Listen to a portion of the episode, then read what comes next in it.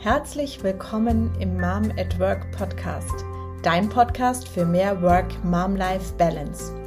Heute zu Gast ist die Gründerin eines Startups, das sich die Work-Life-Combination zum Ziel gesetzt hat. Schon nach dem Abitur hatte mein Gast das Gefühl und den Drang, für mehr Gerechtigkeit in der Welt zu sorgen und ist fürs Studium nach Südafrika umgezogen. Anschließend führte sie ihr Weg dann weiter nach London ins Recruitment. Danach kamen Positionen in Deutschland in großen Organisationen im strategischen Recruitment und der Organisationsentwicklung, wo sie unter anderem ein Gender-Mandat hatte. Nach einigen Jahren kam dann ihr Traumjob bei den Vereinten Nationen und sie zog dafür nach Dänemark. Durch die Geburt ihrer Tochter änderte sich allerdings alles. Eine harte Entscheidung folgte und auch etwas später die Idee ihres Startups Sandburg.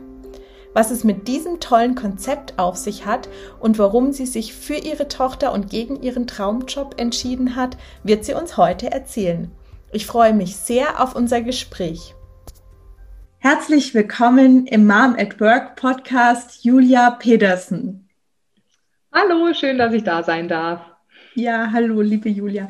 Ich freue mich wahnsinnig, dass du heute da bist. Wir haben auch den Termin relativ spontan ausgemacht. Ich bin auf dein tolles Konzept gestoßen. Ich spoilere jetzt gerade ein bisschen. Bin auf dein tolles Konzept letztes Wochenende erst gestoßen und wir haben dann telefoniert und haben diesen Termin ausgemacht, weil ich das so spannend finde. Und da werden wir auch im Laufe des Interviews natürlich noch drauf zu sprechen kommen.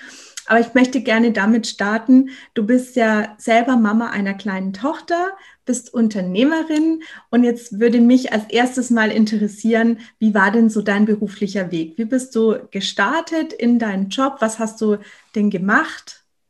Genau.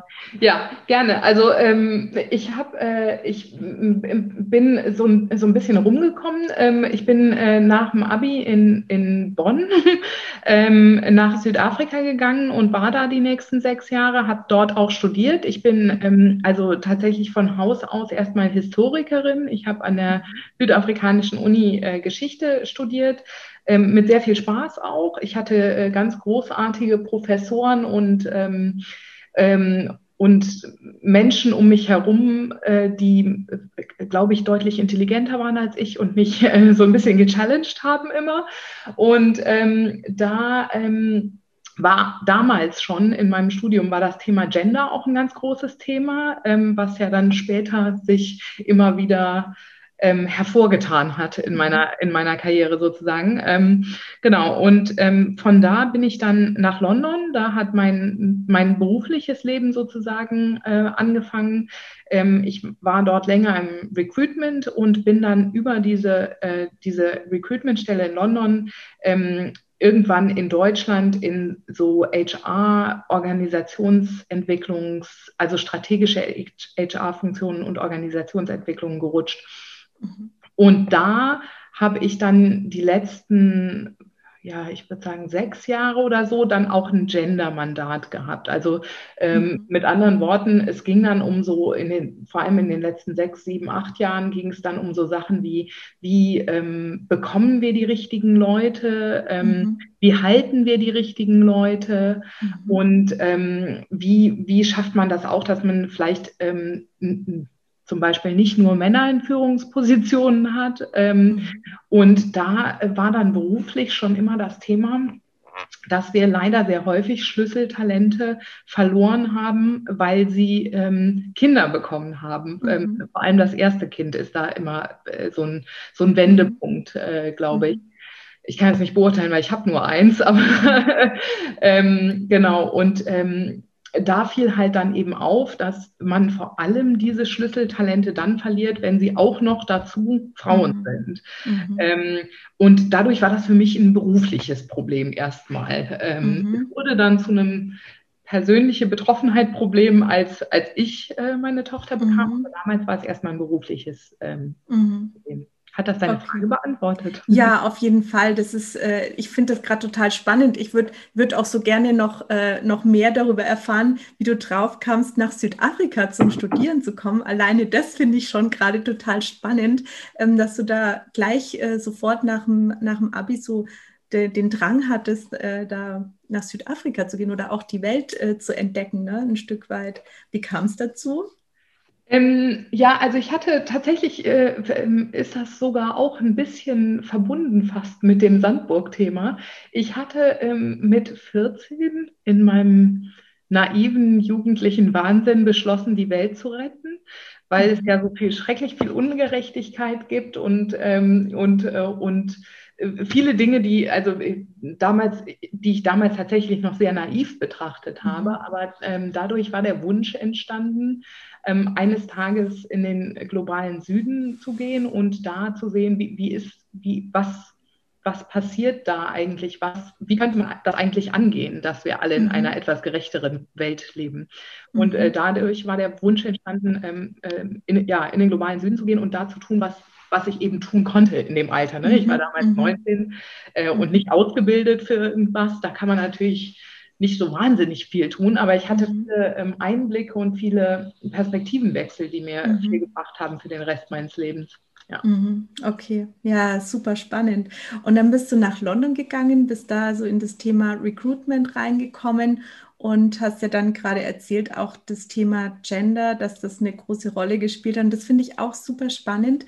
Ähm, kannst du uns dann noch ein paar Hintergründe erzählen, was, was da so deine Arbeit war? Also was, um was ging es da genau? Weil äh, ich finde das genau das Thema, was auch mich gerade bewegt und was, glaube ich, auch viele Frauen gerade bewegt. Wenn ich, wir hatten jetzt gerade den Weltfrauentag und was ich da so an Beiträgen gesehen und gelesen habe, es geht eigentlich immer wieder um dieses Thema, wie kriegen wir diese Gleichberechtigung, wie kriegen wir diese Gleichstellung hin und wie passiert das genau nicht, dass wenn eine Frau ein Kind bekommt, dass sie dann dem Arbeitsmarkt verloren geht, dass dieses ganze Potenzial verloren geht. Das finde ich, finde ich super spannend und äh, da hast du dich äh, offensichtlich näher damit beschäftigt auch, ja.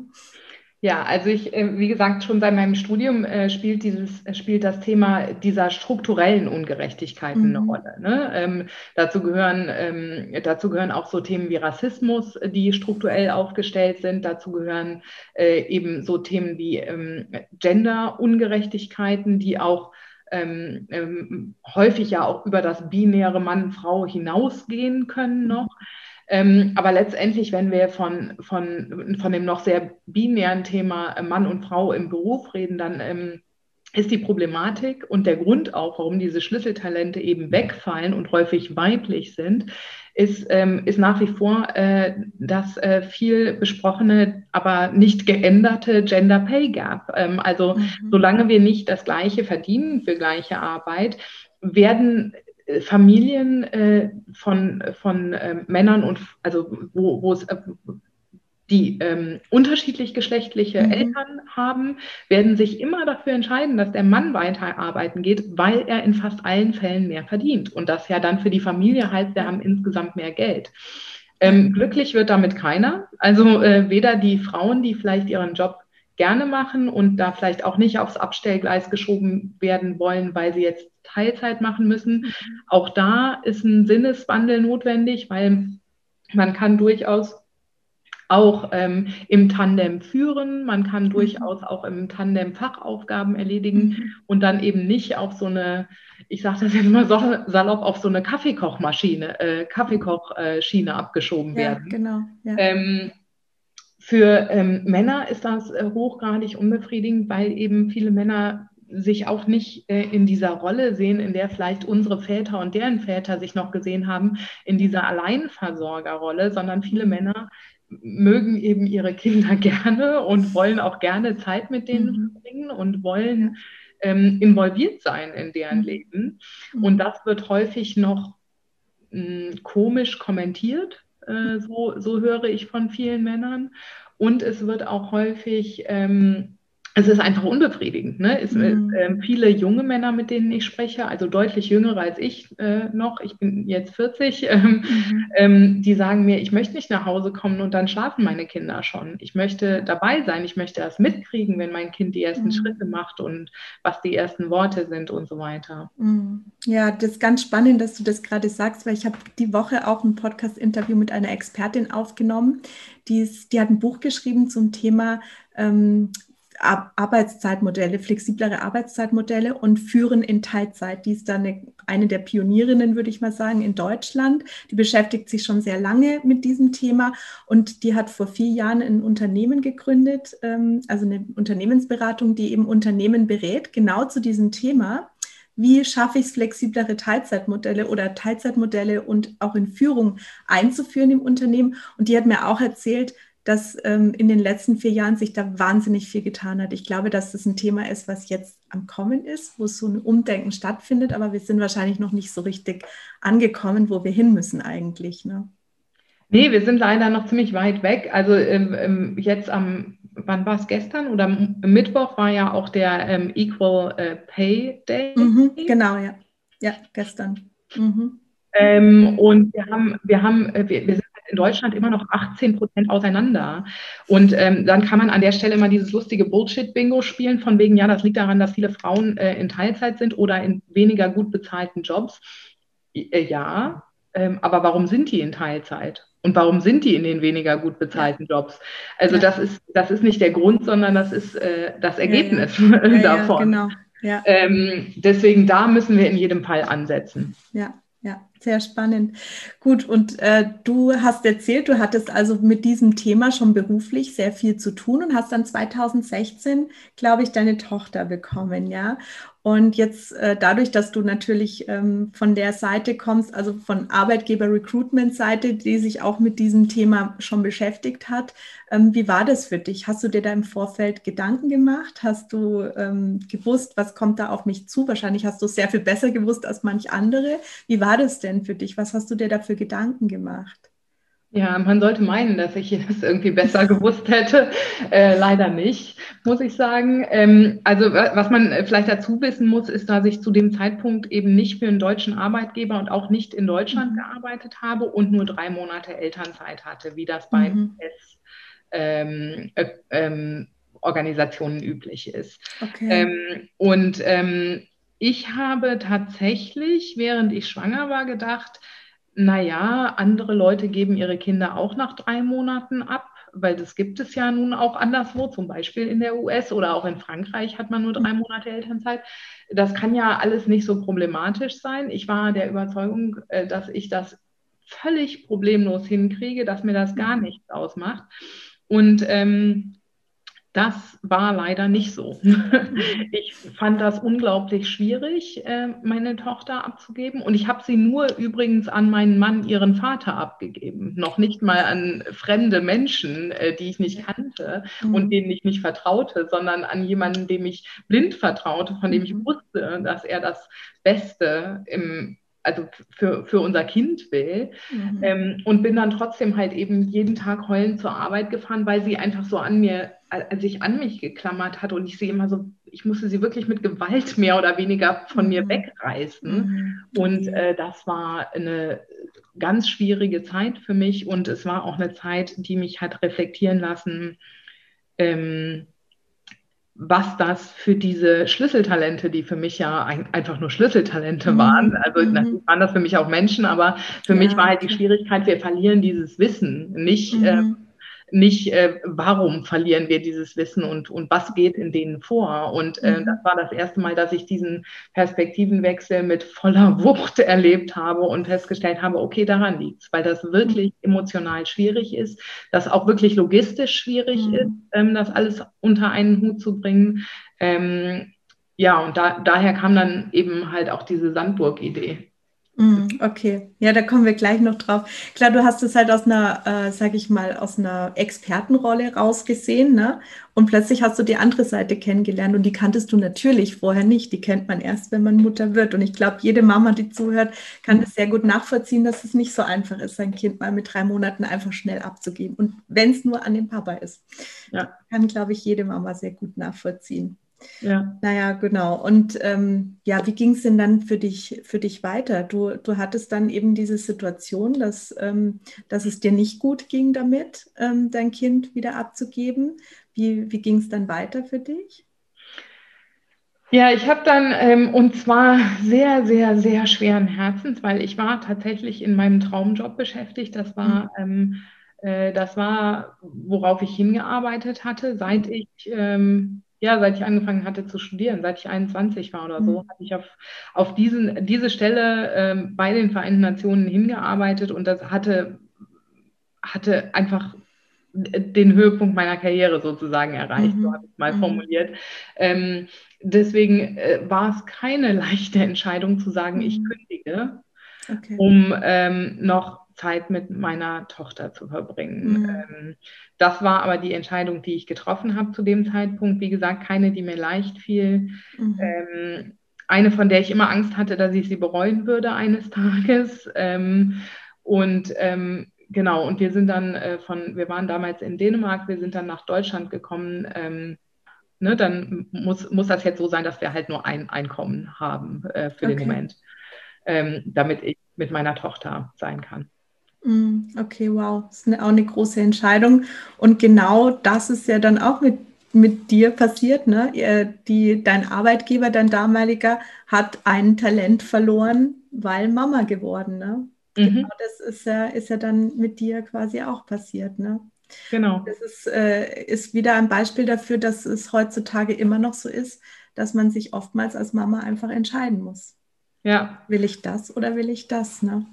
Ja, ja, äh, und ich denke, möglicherweise als Vater auch nur auf eine andere Art und Weise. Ne? Also man, mhm. da entscheidet man sich, ähm, glaube ich, ähm, mehr dafür oder dagegen, wie welcher Kommunikation man begegnen möchte und kann. Ne? Also mhm. wofür man die Stärke hat und wofür nicht. Mhm. mhm. Ähm, genau.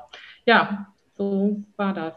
Okay, genau. Und aber aus dem heraus, ähm, dass äh, das ja was mit dir gemacht hat wahrscheinlich, äh, dass du diese Entscheidung getroffen hast, hast du eine ganz tolle Idee entwickelt, wie ich finde, und warum ich auch auf dich aufmerksam geworden bin. Erzähl uns doch mal ein bisschen über deine Idee und dein Unternehmen, was du gegründet hast.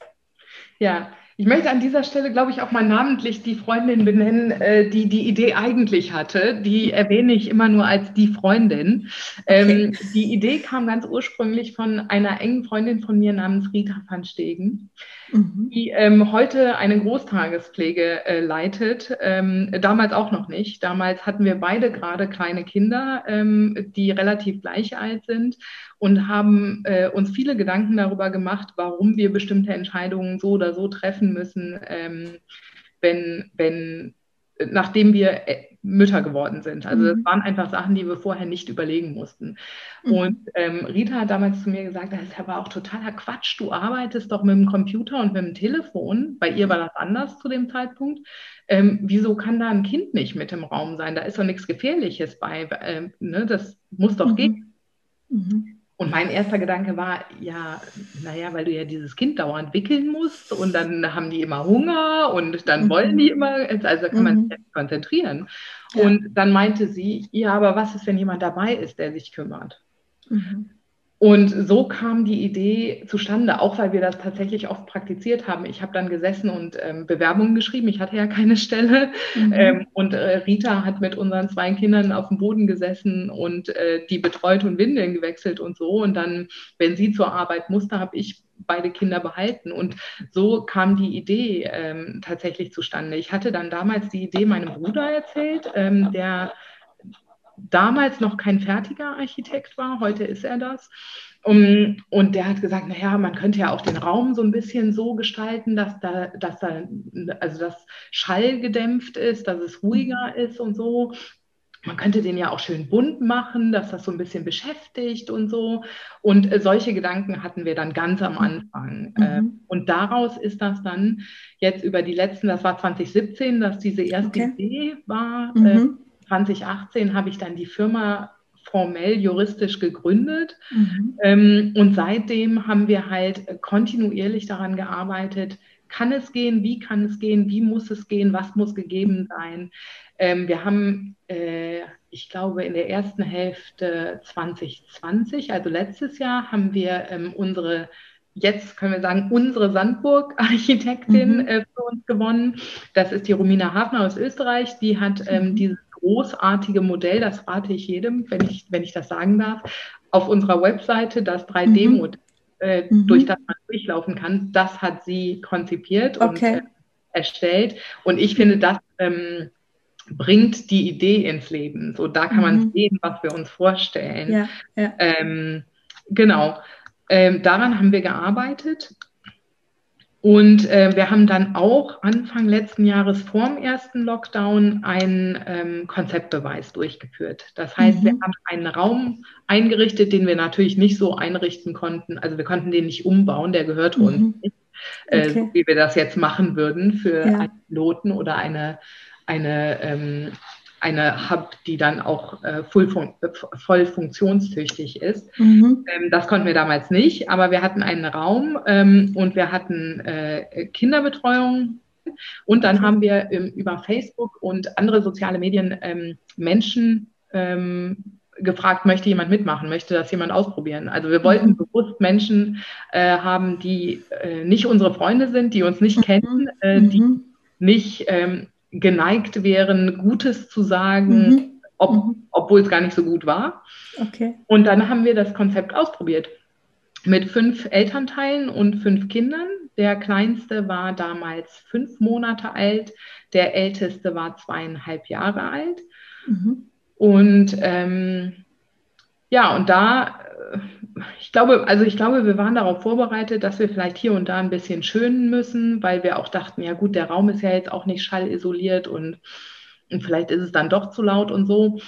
Und haben aber festgestellt, ähm, das macht alles sehr, sehr wenig, äh, weil mhm. wenn kleine Kinder, also es ging ja um, oder es geht um drei Kinder bei uns, wenn U3 mhm. Mama oder Papa da haben, plus jemanden, der sagt, komm, ich wechsle dir die Windel, komm, ich lese dir mal was vor, hast du Hunger, hier ist was zu essen, dann machen die so viel Krach nicht. Die lachen mhm. halt gelegentlich mal, was ja eher zur Hebung der Stimmung beiträgt. Mhm. Die werden irgendwann mal müde, dann werden die ein bisschen quengelig. Aber es war jetzt nicht so, dass der Geräuschpegel, unsere Praktikantin damals, äh, die äh, auch nicht Mama ist, hat damals gesagt, das ist nicht lauter als in jedem anderen Großraumbüro auch. Mhm. Ähm, mhm. Und das war für uns das war für uns nochmal die Bestätigung, dass wir uns nicht irgendwas Wildes ausgedacht hatten, mhm. was gar nicht funktionieren kann. Mhm. Okay. Das heißt, der Test ist, war sehr erfolgreich. Also ihr habt gemerkt, okay, das Konzept geht wirklich auf und ähm, genau, also ihr habt jetzt auch eine Crowdfunding-Kampagne gerade laufen. Und das darfst du natürlich sagen, dass auf eurer Webseite dieses äh, Modell ist. Und ich würde auch ähm, ganz, äh, würde auch jedem raten, der jetzt zuhört, schaut auf die Webseite und geht da mal durch und schaut euch das an, weil ich bin, ich selber bin total begeistert, ich finde das super. Und hätte mir gewünscht, dass es sowas gegeben hätte, als meine Kinder so klein waren. Ähm, genau, also und genau die Crowdfunding-Kampagne, die habt ihr gestartet, um äh, auch Geld zu sammeln, damit es ähm, ja, damit es vielleicht auch günstiger wird für die für die Endverbraucher, also die es dann tatsächlich nutzen würden, oder? Wie kann ich mir das vorstellen? Äh, ja, ja, äh, ja und nein. Also ja. ist, eine klare, ist eine klare personale Antwort. Ja. Mhm, okay. ähm, nein, genau. Wir, also was, was wir mit der äh, eigentlich ist unser Modell, äh, dass ähm, idealerweise Großkonzerne oder auch Städte sich überlegen, in ihrem Großkonzern, in ihrer Stadt ein Sandburg-Hub einzurichten. Okay. Ähm, und die, äh, die, den Umbau des Raumes dann auch entsprechend bezahlen. Mhm. Ähm, bei Großkonzernen wäre die Idee, wie halte ich Schlüsseltalente? Also das, äh, wo es ursprünglich herkam für mich. Ne? Mhm. Ne? Wenn, ich, mhm. wenn ich jetzt Schlüsseltalente habe, ich weiß, dass die Eltern werden, das sagen die ja irgendwann mal, irgendwann melden die ja mal eine Elternzeit an ähm, dass man dann sagen kann, ähm, du, wir hätten einen Platz frei in unserer Sandburg Hub. Ähm, hättest du denn vielleicht Lust, irgendwie früher zurückzukommen oder willst du mal schauen, wie es läuft, wie das Kind so schläft? Das ist ja auch ein bisschen Kind und ein bisschen Mensch abhängig. Ne? Mhm. Es gibt Kinder, die schlafen angeblich, habe ich gehört, nach äh, zwei Monaten durch. Ähm, meins jetzt nicht, aber, ähm, aber ähm, es, es, ist ja schon auch ein bisschen davon abhängig, äh, wie viel glaube ich, dass ich leisten kann, ne, mhm. ne, wenn mein Kind relativ klein ist. Es ist ja nicht nur davon abhängig, äh, dass äh, logistisch irgendwie ähm, ja. der Raum gegeben ist. Ja.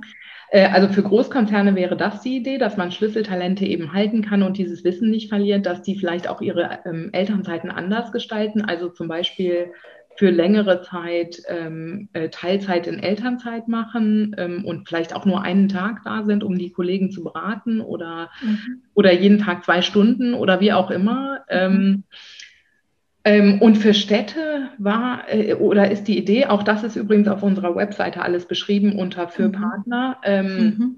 Für Städte war die Idee, dass, also zum Beispiel Köln wirbt damit, dass es die Stadt der Entrepreneure ist, schreiben sie hier überall mhm. auf große Poster, okay. ähm, dass man sagt, wir als Stadt äh, richten ein Sandburg Hub ein und wir ähm, kofinanzieren das für die Freelancer und Solo-Entrepreneure in unserer Stadt mhm. und machen dann ähm, so eine Rangfolge. Ne? Wenn ich Solo-Entrepreneur und alleinerziehend bin, dann äh, kriege ich mehr Punkte und habe schneller einen Platz. Und wenn ich okay. äh, nicht alleinerziehend bin, aber beide selbstständig sind oder so, dann krieg, bin ich, oder wie auch immer, das kann die Stadt dann mhm. selber für sich entscheiden.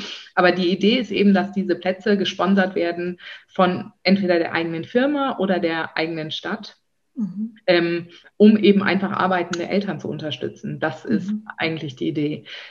Was wir auch noch als drittes Modell aufgeführt haben, wobei das sehr ähnlich des äh, Großkonzernmodells ist, ist, dass man das natürlich auch in Coworking Spaces einrichten kann, wo ja häufig viele ganz kleine Firmen sitzen. Also nicht mhm. Solo-Unternehmer, aber Firmen, die vielleicht drei Mitarbeitende haben. Mhm die werden ja nicht alle drei gleichzeitig U3-Kinder haben. Und selbst wenn, dann, wir brauchen so fünf bis sechs mindestens für eine, für eine Hub. Das heißt, dann mhm. könnte man eine geteilte Hub einrichten. Genau. Ah, okay. Ja, ja, super schöne Idee. Und äh, die Crowdfunding-Kampagne, die läuft jetzt noch. Bis wann läuft die? Die läuft noch bis Mitte April, äh, bis zum 10. glaube ich. Mhm. Nicht ganz genau im Kopf, aber wir mhm. ähm, hatten es insgesamt für sechs Wochen eingestellt. Das ist, glaube mhm. ich, relativ lange für eine Crowdfunding-Kampagne. Mhm. Wir machen das halt zum ersten Mal. Mhm. äh, wir haben gedacht, wir geben uns selber noch ein bisschen Reaktionszeit zwischendurch, ähm, um mhm. ja, auf Kommentare, Fragen und so weiter reagieren zu können. Okay, ja, super. Aber das heißt, wenn jetzt noch jemand sagt, das ist ein super tolles Konzept und das würde ich gerne unterstützen, dann findet, äh, findet derjenige auch auf eurer Homepage oder auf eurer Webseite einen, einen Hinweis und kommt zu dieser Crowdfunding-Kampagne, oder? Absolut. Äh, auf unserer Webseite, auf allen unseren sozialen Medien. Also wir sind ja auf Twitter, LinkedIn, Facebook, Insta und YouTube. Also man okay. findet uns überall. Sozusagen. Okay, super. Ähm, und wenn ich da an der Stelle noch was sagen darf, wir haben nämlich auch total schöne Dankeschöns für diejenigen, die uns unterstützen. Mhm. Ähm, zwei äh, davon auch von arbeitenden Müttern produziert mhm. jeweils. Das eine ist eine äh, Grafikdesignerin aus Südafrika, die ähm, für uns exklusiv ein Spiel entworfen hat für mhm. Ähm, was, man, was man dann bekommt. Ähm, mhm. Und ähm, das andere ist eine kleine gehäkelte äh, Sandburg ähm, von einer arbeitenden Mama aus Österreich, ähm, mhm. das für, für uns auch ah, exklusiv ja. gemacht hat. Ah ja, sehr schön, prima. Ich werde auch ähm, unter der Podcast-Folge in den Show Notes, so heißt es, äh, werde ich auch nochmal die ganzen Kontaktmöglichkeiten zu euch ähm, aufführen, damit auch jeder, der jetzt zuhört, ähm, das nicht nur gehört hat, sondern auch wirklich das nachlesen kann auf die Links klicken kann. Genau. Na, wie, wie kann ich mir denn jetzt das bei dir vorstellen? Du bist ja selber auch Mama, haben wir jetzt schon drüber gesprochen, und bist, ähm, hast dein, dein Unternehmen gegründet 2017 und habe das Gefühl, du steckst da sehr viel Herzblut und auch wahrscheinlich viel Zeit rein. Ähm, wie, wie funktioniert das für dich? Also wie, wie hast du das mit deiner Tochter jetzt geregelt? Geht die in die Betreuung oder wie, wie machst du das? Ja, also ich arbeite ja tatsächlich ganz offiziell arbeite ich an, äh, an Sandburg nur freitags, weil ich die anderen vier Tage ja noch einen bezahlten Job äh, ah, habe, okay. der ja auch unter anderem Sandburg noch finanziert, äh, weil mhm. sonst, also wir, wir sind ja sozusagen komplett in Anführungsstrichen gebootstrapped, ähm, mhm. weil wir ähm, äh, keine Finanzierung aufgenommen haben äh, und auch den Anspruch haben, organisch zu wachsen und sozusagen ähm, aus unserem eigenen Antrieb, aus dem, was wir selber aufbringen können. Mhm. Ähm, ich sage auch immer wir, ja, weil genau. es tatsächlich ganz viele Leute gibt, die ähm, regelmäßig sehr, sehr viel Zeit und Expertise in Sandburg stecken und dafür kein äh, Geld kriegen können, weil wir gar keins haben. Ähm, mhm. Alles, was wir an Ausgaben haben, kommt tatsächlich aus meinem Teilzeitgehalt. Ähm, mhm. Ähm, und äh, alles andere sind Menschen, die einfach von der Idee begeistert sind äh, und da ganz, ganz viel Herzblut und ganz viel Expertise äh, reinstecken. Okay. Die kann man auch mal auf unserer Webseite, zumindest ein paar von denen, die, die mhm. ständig eigentlich dabei sind, kann man auf der Webseite sehen. Mhm. Dann gibt es aber noch bestimmt zehn andere Leute, die zum Beispiel auch für die Crowdfunding-Kampagne äh, Social Media Posts gemacht haben. Mhm. Und zwar in äh, Südafrika, England, Österreich und Dänemark. Das sind auch die Orte, wo unser festes Team sitzt. Also wir sitzen in mhm. England, Deutschland, Dänemark und Österreich im Moment. Ähm, und ähm, und, und sind auch also mit den Hubs geografisch nicht gebunden. Also für die Crowdfunding-Kampagne haben wir jetzt gesagt, wenn wir das Geld zusammenbekommen, dann wäre die in Köln aus dem einfachen Grunde, dass ich in Köln bin mhm. und ich dann ein Auge drauf haben könnte und mit koordinieren könnte und so weiter. Aber letztendlich sind die geografisch nicht gebunden und wir mhm. haben schon den Anspruch, ähm, ähm, uns, also wenn, wenn das alles so funktioniert, wie wir uns das vorstellen, dann haben wir den Anspruch, zumindest in Europa, ähm, Innovation in die Kinderbetreuung zu bringen. Also mhm. ich will nicht sagen, eine Revolution zu, äh, zu verursachen, aber zumindest eine Revolution zu starten. Mhm. Also es ist uns auch äh, ein ganz klares Anliegen, dass andere Leute auch anfangen, innovativ darüber nachzudenken. Und zum Beispiel unser Konzept funktioniert jetzt nur für Leute, die in Büros sitzen. Vielleicht hat mhm. jemand ein cooles Konzept für Leute, die auf dem Bau arbeiten oder für Leute, die, ähm, weiß ich nicht, Schreiner sind und mit, äh, mhm. mit, mit, mit, eben mit Gerätschaften arbeiten, die gefährlich sind. So, da mhm. äh, wir, wir hoffen einfach, dass es Leute dazu anregt, mal anders zu denken als das, mhm. was wir die letzten 100 Jahre ungefähr gemacht haben. Mhm. Mhm. Also das heißt, ihr hättet schon gern, dass auch die Sandburg in weiteren Städten, nicht nur in Deutschland, sondern eigentlich ähm, auf der ganzen Welt letztendlich entstehen können. Ja, also ich, ich backe ganz kleine Brötchen und sage erstmal mhm. Europa, aber ähm, tatsächlich habe ich, ich weiß noch, wie ich damals äh, mit, ich hatte so ein paar Leute äh, bezahlt, die mir geholfen haben mit dem, mit den äh, mit den rechtlichen Sachen, als, äh, als ich die Firma gegründet habe. Und ähm, da hat mich einer der Berater hat mich gefragt, was ist denn Ihre Vision? Und ich habe gesagt, die mhm. Vision ist, dass das Logo so erkennbar ist wie das goldene M. Mhm. Und da hat, äh, hat der gute Mann laut gelacht und hat gesagt, also an Ambitionen mangelt es Ihnen zumindest mal nicht. Ähm, und das stimmt auch. Also es, es, es geht uns, ich, die Byline von Sandburg ist ja auch Work-Life-Combination. Mhm. Und das war, die, das war die ursprüngliche Vision, dass wir, oder das ist weiterhin die Vision, dass wir nicht ähm, dabei bleiben, ähm, uns um U3-Kinder zu kümmern, sondern dass wir das Konzept noch viel weiter denken äh, eines mhm. Tages. Also auch über, für ältere Kinder, für Grundschulkinder und möglicherweise für das, was auch viele Frauen in meinem Alter speziell ja haben. Wir haben auf der einen Seite kleine Kinder, auf der anderen Seite haben wir alte Eltern, die Hilfe brauchen. Mhm. Wie kann man das weiterdenken? Mhm. Mhm. Ja, spannend. Und äh, ich finde, das ist eine ganz großartige Vision. Und wie, ähm, genau, um nochmal auf deinen Teilzeitjob äh, zu sprechen zu kommen, wie, äh, wie viele Stunden arbeitest du dann ähm, aktuell? Also ich arbeite ähm, 75 Prozent, das sind, glaube ich, ungefähr 32 Stunden nach okay. dem, ähm, genau, in, in, in dem, in dem äh, wie ich es nenne, in dem bezahlten Job. Mhm, okay. Ja, das ist aber auch schon, ist auch schon relativ viel, wenn man bedenkt, dass du dann auch noch Zeit in, in die Sandburg natürlich in, investierst. Und deine Tochter geht, nehme ich mal an, in den Kindergarten. Die ist jetzt noch nicht im Schulalter, ne? die ist noch genau. Kindergartenalter. Ähm, die wird in den Kindergarten gehen. Und hast du sonst weitere Unterstützung? Ähm, also ich habe ganz viel Unterstützung von ganz vielen äh, Ecken natürlich. Also zum einen bin ich äh, nicht alleinerziehend. Das ähm, ist manchmal geht das in der Kommunikation unter.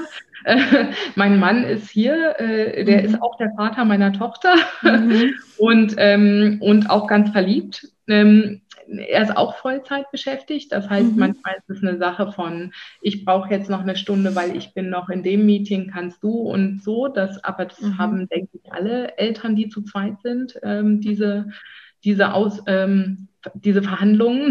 Mhm. ähm, dann muss ich sagen, dass mein äh, bezahlter Job, mein, meine Arbeitgeberin in meinem bezahlten Job ist, ähm, also es ist äh, eine öffentliche Organisation, ähm, die ähm, ganz viel Wert auf Familienfreundlichkeit mhm. legen. Also es war für mich anfangs, als ich, ich, meine Tochter war nicht von Anfang an gut untergebracht ähm, in irgendeiner Betreuung, weil es mhm. ähm, ja auch immer nicht so einfach ist tatsächlich. Ich weiß nicht, wie das in München ist, aber in Köln nee, ist es auch nicht so einfach, Betreuung zu finden. Ich hatte meine Tochter sehr oft dabei bei der mhm. Arbeit. Äh, kein Problem. Also ich mhm. hatte ähm, einen Chef, der das hundertprozentig unterstützt hat und das auch so vorgelebt hat. Also der hat mhm. äh, selber drei Töchter und hat dann gesagt, ich, ich muss jetzt gehen. Mein, die mhm. Schule von meinem Kind hat angerufen, der geht nicht gut, ich gehe jetzt abholen. Okay. Ähm, das heißt, man hatte auch so richtig das Gefühl, okay, das ist völlig in Ordnung, dass mein Kind jetzt hier sitzt äh, mhm. und da irgendwas macht in der Ecke.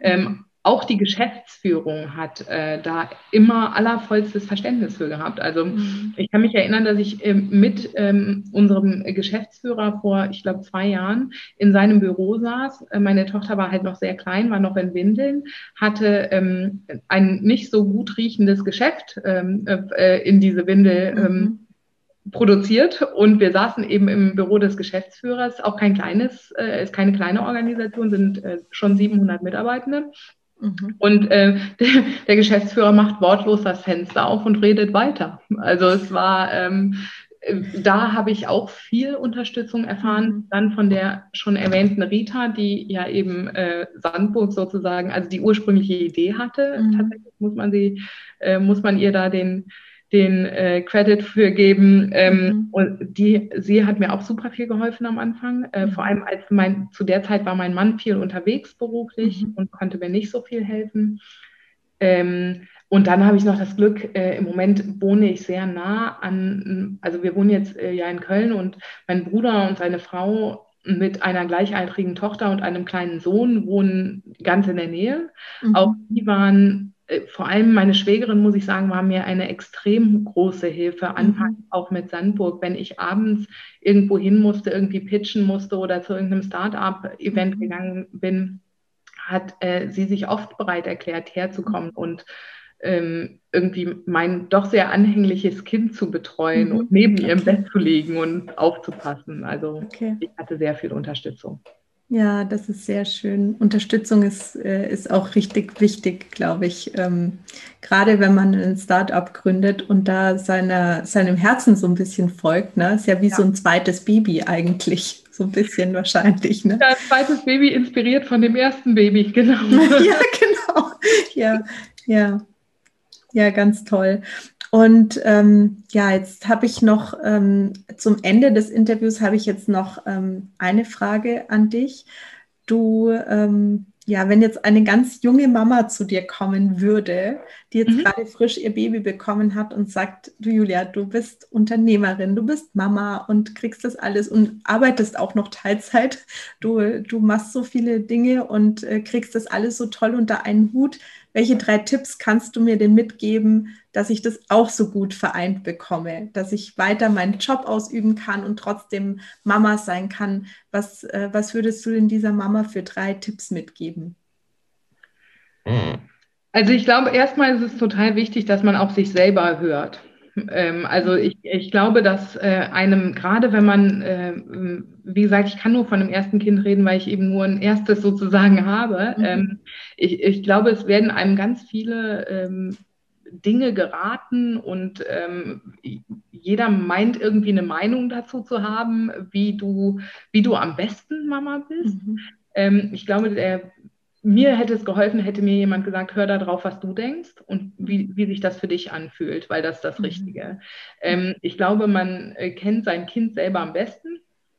Äh, man kennt sich auch selber, also sich selber am besten und ähm, mhm. sollte mit dem gehen, was einem das Gefühl sagt, weil ich glaube, dass das richtig ist, vor allem ganz am Anfang. Ähm, und dann würde ich wahrscheinlich sagen, was mir hilft, oder was mir schon immer geholfen hat im Beruf, aber auch um mein Privatleben und meinen Beruf unter einen Hut zu bringen, abgesehen von der Unterstützung natürlich, mhm. die man ja entweder hat oder nicht, Ähm, ich nenne das mein Schubladendenken in Anführungsstrichen. Das hört sich erstmal an wie, die kann aus ihrer Schublade nicht raus, aber für mich ist es total wichtig, ich strukturiere meinen Tag so, und das habe ich auch schon vor Kind gemacht, aber das mache ich jetzt noch viel intensiver, mhm. dass ich sage, von acht bis zehn mache ich das. Von 10 bis 11 mache ich das und, von, und, und ich packe das in so kleine Pakete mhm. und dann konzentriere ich mich in diesen zwei Stunden, in dieser Stunde, in dieser Dreiviertelstunde, die ich dazu ähm, zur Seite ge ge gestellt habe, konzentriere ich mich nur auf diese eine Aufgabe. Mhm. Und wenn die zwei Stunden, eine Stunde 45 Minuten um sind und mache das nächste. Egal, ob das fertig ist, egal, ob ich da noch mehr hätte zu machen können, egal, ob das jetzt perfekt und super ist oder nicht, mhm. weil so ähm, nutze ich meine Konzentration am besten. Mhm. Und ähm, okay. das gilt dann aber auch für, jetzt verbringe ich Zeit mit Maya, meiner Tochter. Mhm. mhm. Und dann gehe ich nicht ans Telefon und dann äh, beantworte ich keine E-Mails und dann äh, bin ich einfach nicht da, weil ich dann mhm. bei Maya bin. Und mhm. äh, das lässt sich natürlich viel einfacher so machen, wenn das Kind ähm, äh, betreut ist. Ähm, und oder wenn man so eine Situation hätte schon, wie, eine, ja. äh, wie ein Sandburg Hub. Ja, ja, auf jeden Fall. Ja, das sind, äh, ja, finde ich ganz großartig und das, äh, ja, ich glaube, jede Mama kann unterschreiben, dass selbst wenn jemand kein Fan von Organisation und Struktur war vor Mama sein, ähm, ohne Struktur und Organisation kommt man nicht weit als Mama. Ja, ja. Das stimmt wohl. Ja. Liebe Julia, vielen, vielen Dank, ähm, dass du dir heute die Zeit genommen hast für das Interview.